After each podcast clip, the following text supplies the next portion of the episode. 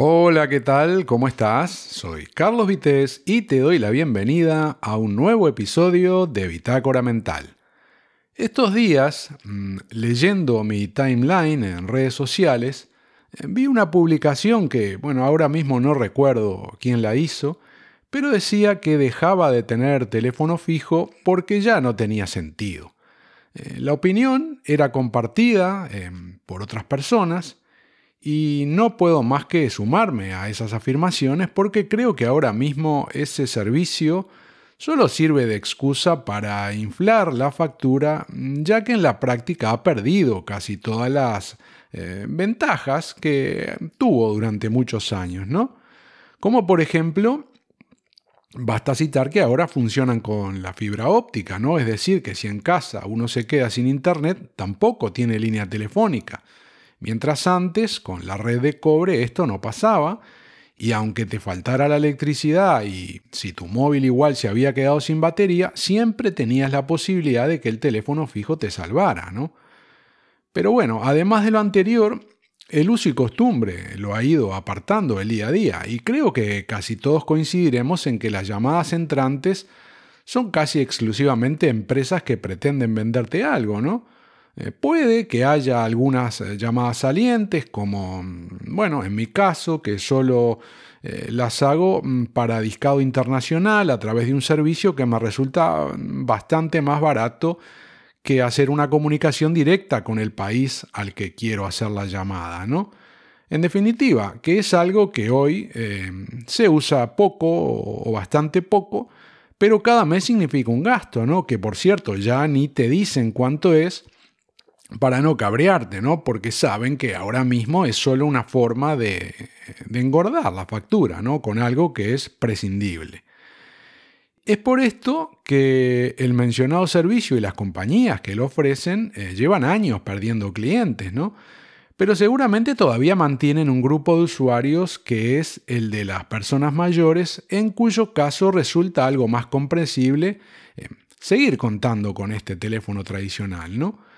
Pero poco a poco, como ha ocurrido recientemente con las cabinas telefónicas, creo que van a desaparecer de nuestras vidas, y al menos en el uso particular domiciliario, porque mm, de no ocurrir algún cambio de esos eh, raros e imprevistos, eh, parece ya este un asunto cerrado, ¿no? Aunque sí es posible que a nivel de empresas se mantengan eh, unos años más, pero al paso que va la tecnología diría que tampoco les queda tanto, ¿no? Al menos de la forma en que conocemos actualmente el tema del teléfono fijo y su funcionamiento. Y todo este asunto me hizo recordar el último episodio em, de este podcast al que llamé Todo por un vinilo, donde mencionaba una situación que había vivido durante la cual en casa no teníamos aún teléfono fijo. Así que hoy te quiero contar algo más sobre aquel momento porque ese mismo año, 1977, fue cuando finalmente la compañía telefónica eh, nos avisó de que nos iban a instalar el servicio. Como dije en otro momento, al barrio en cuestión habíamos llegado a principios de 1974 y mi padre enseguida solicitó eh, una línea fija, ¿no? Pero las centrales telefónicas de aquellos días eran analógicas y había una cierta cantidad de conexiones posibles por calles, así que en un barrio que poco tiempo antes había sido solo de casas y en el que empezaron a construirse algunos edificios, el cupo se llenó muy rápido, ¿no? Y ya en los años 70, eh, solo si alguien hacía un traslado o se daba de baja, podías tener suerte y conseguir tu teléfono fijo. Eh, obviamente había una demanda no satisfecha, con una lista de espera que en muchos casos era de años, eh, dependiendo del barrio. Y conocí gente, en, no en mi barrio, en otras zonas un poco más alejadas, que estuvieron esperando hmm, décadas, eh, te diría tres décadas, porque las obras de ampliación y, todo ese recambio tecnológico estaban retrasadas. Las centrales digitales donde yo vivía llegaron a mediados de los 80. Pero en casa tuvimos suerte y aplicó eso de que quien tiene un amigo tiene un tesoro. Eh, así que cuando quedó un borne libre ahí en el barrio, en la zona donde vivía, eh, no se instalaron la línea fija antes de los cuatro años de espera y como ya había mencionado, eso ocurrió en 1977. Y recuerdo perfectamente el, el momento porque con 11 años era la primera vez que tenía teléfono en casa, ¿no? Y es una de esas cosas que no se olvidan porque el mundo, bueno, el mundo era otro, ¿no? Pero bueno, seguramente los oyentes más jóvenes no van a comprender lo que se sentía en esos momentos y cómo se vivía. Por eso recalco que era un hecho importante eh, en la vida de las familias. El día en cuestión tocó a la puerta un empleado de la compañía telefónica y lo estábamos esperando porque mm, nos había sido comunicado convenientemente, ¿no? Tanto vía correo postal como de forma verbal a través de, este amigo que trabajaba en todo lo relacionado a telecomunicaciones. Así que lo recibimos contentos y junto a otros operarios se encargaron de hacer el tendido de la línea hasta el interior de la casa para posteriormente llevarla hasta el punto que habíamos elegido y donde iba a estar ubicado aquel aparato, ¿no? que era en un mueble ubicado en un pasillo por el que siempre tenías que, pasar. ¿no? Y no recuerdo ahora cuánto tiempo estuvieron con, esto de la instalación, pero llevó, llevó un buen rato. ¿eh? Y lo viví de cerca con interés y sobre todo curiosidad, hasta que mm, finalmente el trabajo quedó concluido y el operario probó la línea sirviéndose de los compañeros que estaban en la caja de conexiones eh, más cercanas a nuestro domicilio.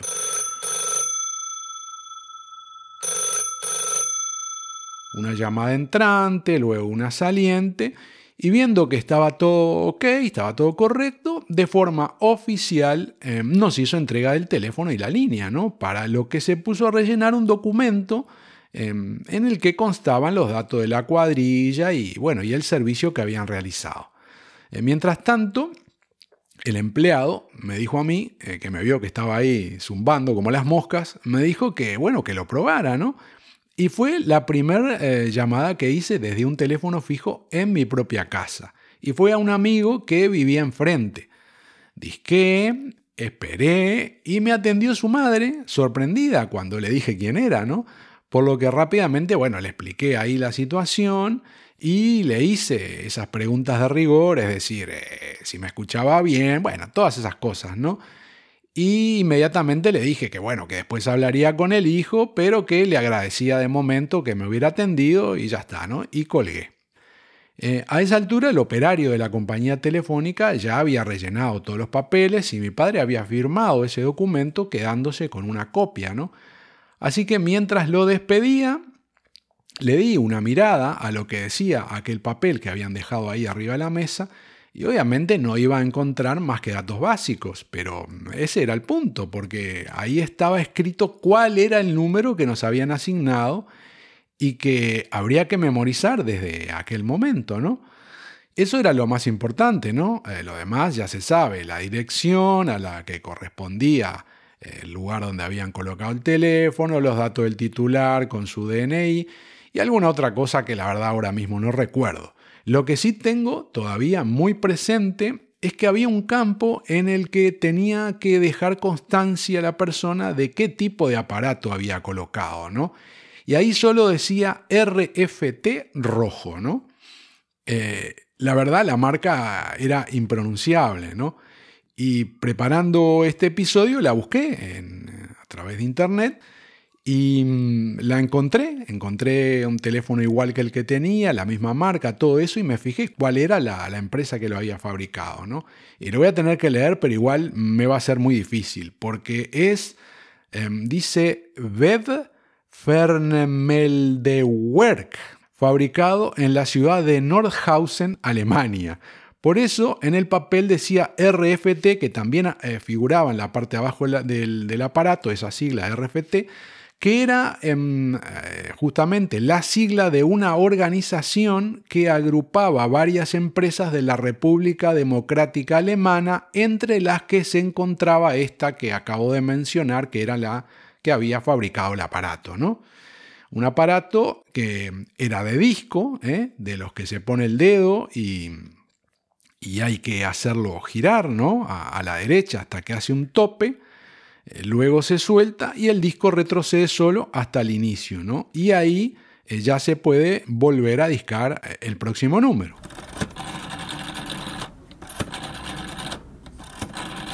Y no quiero irme mm, más por las ramas, pero recuerdo que por aquellos tiempos una de las tonterías que hacía era discar cambiando los números, porque la forma en que funcionaba aquello era por distancia recorrida del disco. Es decir, al poner el dedo ¿eh? en el número 6, el aparato no sabía dónde habías puesto el dedo, ¿no? Solo reconocía la distancia recorrida por ese disco girando hasta el tope, ¿no? Y en el camino iba haciendo unos clics, tenía como unos topecitos. Y eso era lo que lo convertía en un número, ese recorrido. Por eso digo que jugaba a cambiar los números porque si en vez de poner el dedo en el número 6 lo ponías en el 9, pero recorrías la misma distancia, es decir, calculabas y soltabas antes de que llegara al tope, la llamada se hacía como si hubieras marcado el 6, con el recorrido completo, ¿no? Eh, bueno, está claro que esto eh, era una pérdida de tiempo, ¿no? Una bobada y, y, no aplicaba para todos los casos, pero bueno, ¿qué querés? Con 11 años en un mundo analógico, digamos, nos entreteníamos con cosas simples, hay, hay que decirlo, ¿no? Por ejemplo, intentando escuchar conversaciones em, de otras personas, ¿no? De las que uno eh, no tenía el número, ni sabía quiénes eran ni dónde vivían. ¿Y cómo se hacía eso? Bueno, lo descubrí un día por casualidad, tengo que decir, y era muy, muy fácil. Eh, no sé cómo, cómo se le decía o cómo se le dice todavía en España a la parte del teléfono que uno se pone en la oreja, ¿no? Por la que se escucha por un lado y se habla por el otro. Pero por aquellos tiempos y latitudes donde yo vivía le decíamos el tubo, ¿no? Y ese tubo, cuando el teléfono no estaba funcionando, estaba apoyado sobre una horquilla de metal o de plástico que mm, al levantar el tubo, ¿verdad? Te abría la línea, ¿no? El accionar de, quitarle el peso a la horquilla, eh, desbloqueaba y, quedaba la línea eh, para hablar, ¿no? Y lo de escuchar conversaciones ajenas se conseguía tocando esa horquilla con muchísimo tacto. ¿eh? Lo primero era, digamos, girar un poco el tubo sobre sí mismo, apoyado todavía sobre la horquilla, de forma que sin levantarlo, porque si no, claro, ya te daba línea libre, sin levantarlo te quedara ahí un, un espacio para poder meter el dedo, ¿no? Y seguir haciendo presión eh, sobre esa horquilla con el dedo eh, como si no quisieras que, que se iniciara una conversación. Entonces, una vez que tenías eso controlado, levantabas el tubo con la mano, te lo llevabas a la oreja, y, mm, pero en vez de, sostenerlo el teléfono, eh, digamos, el, tubo, con, por, por, el lugar donde lo harías normalmente, que es por la mitad, porque es grande y pesa, Em, le ponías la mano entera sobre el micrófono, ¿eh? lo sostenías desde el micrófono para silenciar el ruido que pudieras hacer. No era perfecto, pero si el ambiente en el que estabas, ahí en tu casa, era más o menos silencioso y la mano cubría bien la parte esta en cuestión, eh, podía ser el espía casi perfecto. ¿eh? Y la parte crucial era ir soltando el dedo que tenías sobre la horquilla donde estabas haciendo presión, pero con un tacto, diría, exquisito, ¿no? Tenías que ir dejando de hacer presión con muchísimo cuidado y esperando, porque en determinado momento, a medida que ibas soltando, en vez de mm, eh, aparecerte el tono de línea, entraba una llamada, eh, hacía clic y entraba una llamada ajena en donde estabas como oyente y escuchabas a las dos personas, eh, a las dos personas que estaban hablando. Era, la verdad era alucinante, ¿no? No tengo idea ni por qué o cómo ocurría aquello, pero no necesitabas ninguna aplicación como ahora de robo de datos y esas cosas. Directamente estabas metido en el asunto ahí. ¿eh? Y así durante mucho tiempo estuve escuchando eh, cantidad de conversaciones de gente que hablaba de cualquier cosa sin tener la menor idea de que alguien estaba al tanto de, todo lo que decían, ¿no? Y eso sí, mm, nunca, tengo que decir que nunca reconocí la voz de ningún vecino o vecina de, de mi entorno más cercano, Nunca supe quiénes estaban hablando del otro lado de la línea, ni dónde vivían, y tampoco me metía en ninguna conversación. Yo no hablaba, ¿no? Porque ya comenté en otras ocasiones que eran tiempos eh, en los que había que ir con cuidado, ¿no? Así que cada tanto escuchaba desde el anonimato, por la curiosidad que me provocaba aquello tan loco, ¿no? De sin, sin discar ningún número, eh, tener acceso a diálogos de personas mayores. Algo que obviamente resultaba eh, de un atractivo superlativo para cualquier niño curioso eh, de 11 años, a los que por aquel entonces nos tenían bastante controlados en general, al menos en casa, respecto a todo lo que era em, conversaciones o temas de grandes, como se decía, ¿no? Y sobre esto de hacer de espía, eh, había otras formas de, meterte donde no te habían llamado y que nadie se enterara, porque a veces sonaba el teléfono, ¿verdad? Contestabas y te dabas cuenta de que no te estaban escuchando, ¿no? Decías hola, hola, hola y no te escuchaban, ¿no? Era una comunicación que ya estaba iniciada y accedías a todo lo que decían, ¿no? Pero esto ocurría, hay que decirlo, de forma bastante rara ¿no? y puntual. Pero bueno, en resumen, la mejor forma eh, y que funcionaba casi siempre era lo de la horquilla. Eso era, era espectacular.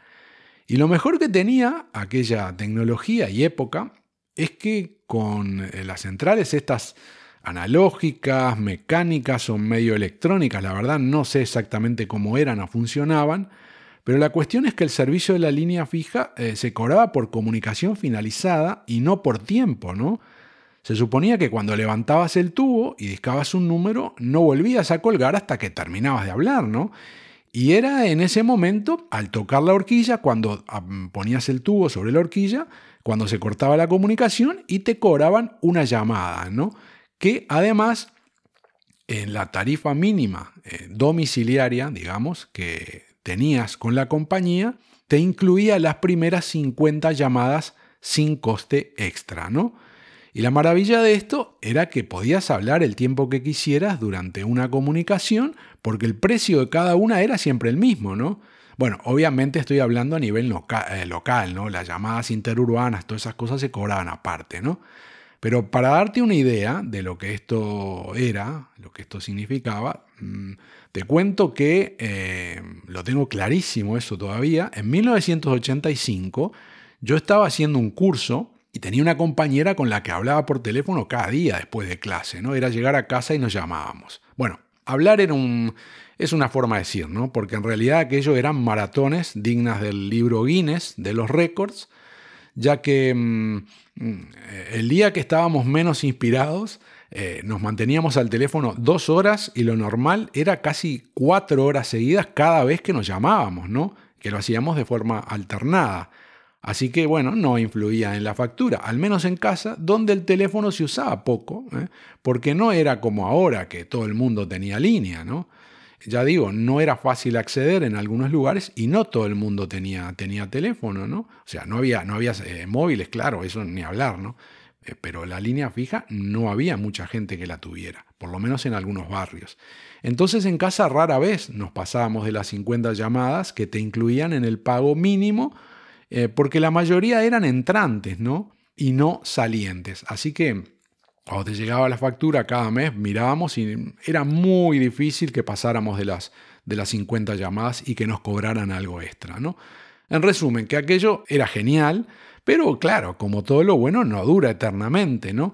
Y esas maratones se terminaron ese mismo año, 1985, porque como dije, eh, llegó el cambio tecnológico, o sea, ya existía, pero había que ir renovando los equipos, instalándolos, y llegó ese mismo año, y bueno, y ya después no, no quedó más remedio que ser bastante prudente ¿no? en el uso del teléfono, porque, mm, claro, ya empezó a cambiar todo, ¿no? Eh, pero durante bastante tiempo continuamos con los mismos aparatos instalados, pero se empezó a cobrar eh, por tiempo, ¿no? Y cada tres minutos em, ya contaba como una llamada de las que hacías antes, ¿no?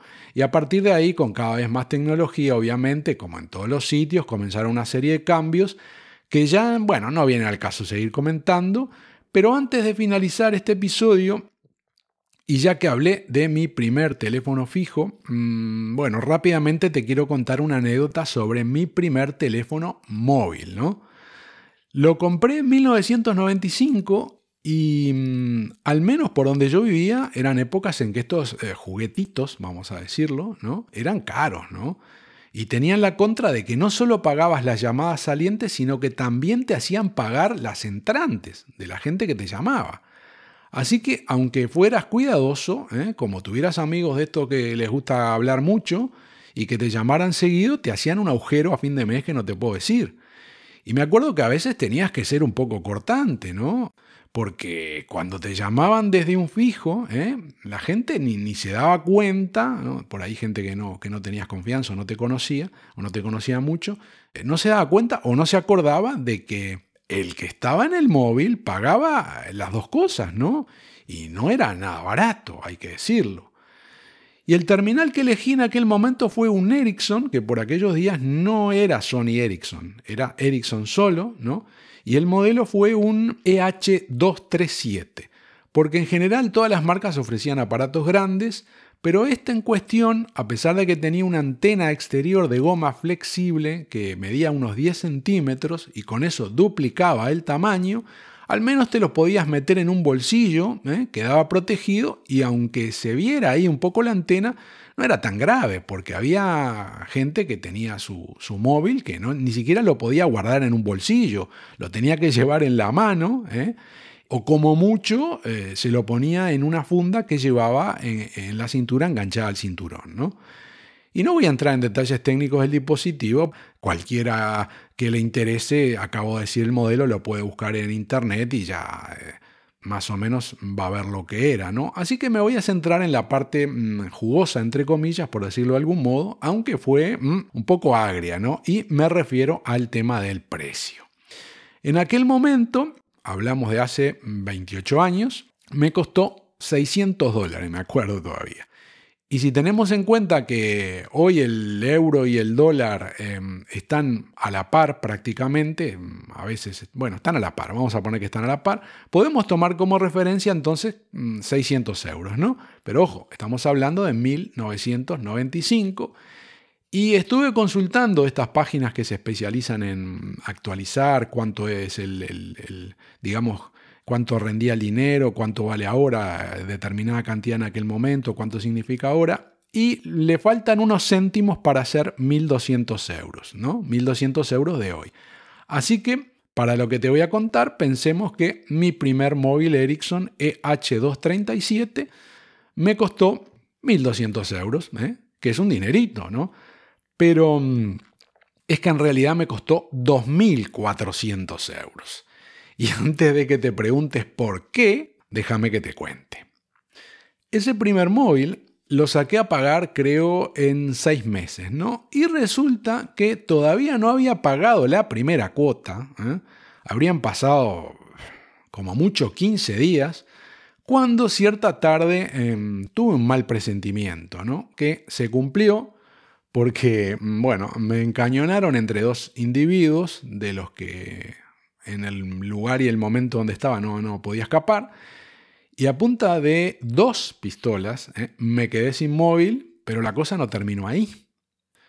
Resulta que lo tenía con contrato y los amigos de lo ajeno durante el proceso del robo se encargaron de revisar varios de mis efectos personales donde constaba información sensible, como dónde vivía, bueno, y muchos otros datos con los que me dejaron claro que iban a usar el teléfono durante ese día y que no hiciera la denuncia porque, bueno, sabían dónde ir a buscarme, mm, datos de mi familia y todo lo demás, ¿no? En resumen, que Tuve que pagar la factura cuando llegó, donde había llamadas internacionales, que por supuesto no pude mostrar a nadie, porque las instrucciones eran de hacer picadillo aquel documento cuando llegara y olvidarme de que alguna vez había tenido ese móvil, ¿no? No tenía seguro por ese terminal, eh, ni forma de recuperar nada, con lo que resignado y sabiendo lo que tenía que hacer, eh, pasado el plazo que me habían ordenado, eh, me acerqué a una comisaría e hice una denuncia de extravío del terminal, no de robo. Todavía me acuerdo de, la cara del policía que me atendió, ¿no? que me tomó la denuncia. Es que tener móvil eh, en, aquel, momento no era algo, digamos, generalizado, ¿no? Y que te llegara un tipo a la comisaría diciendo que lo había perdido, sabiendo lo que costaba, ¿eh? era asumir un papel de tonto del pueblo, pero nivel Pro Max Plus, ¿no?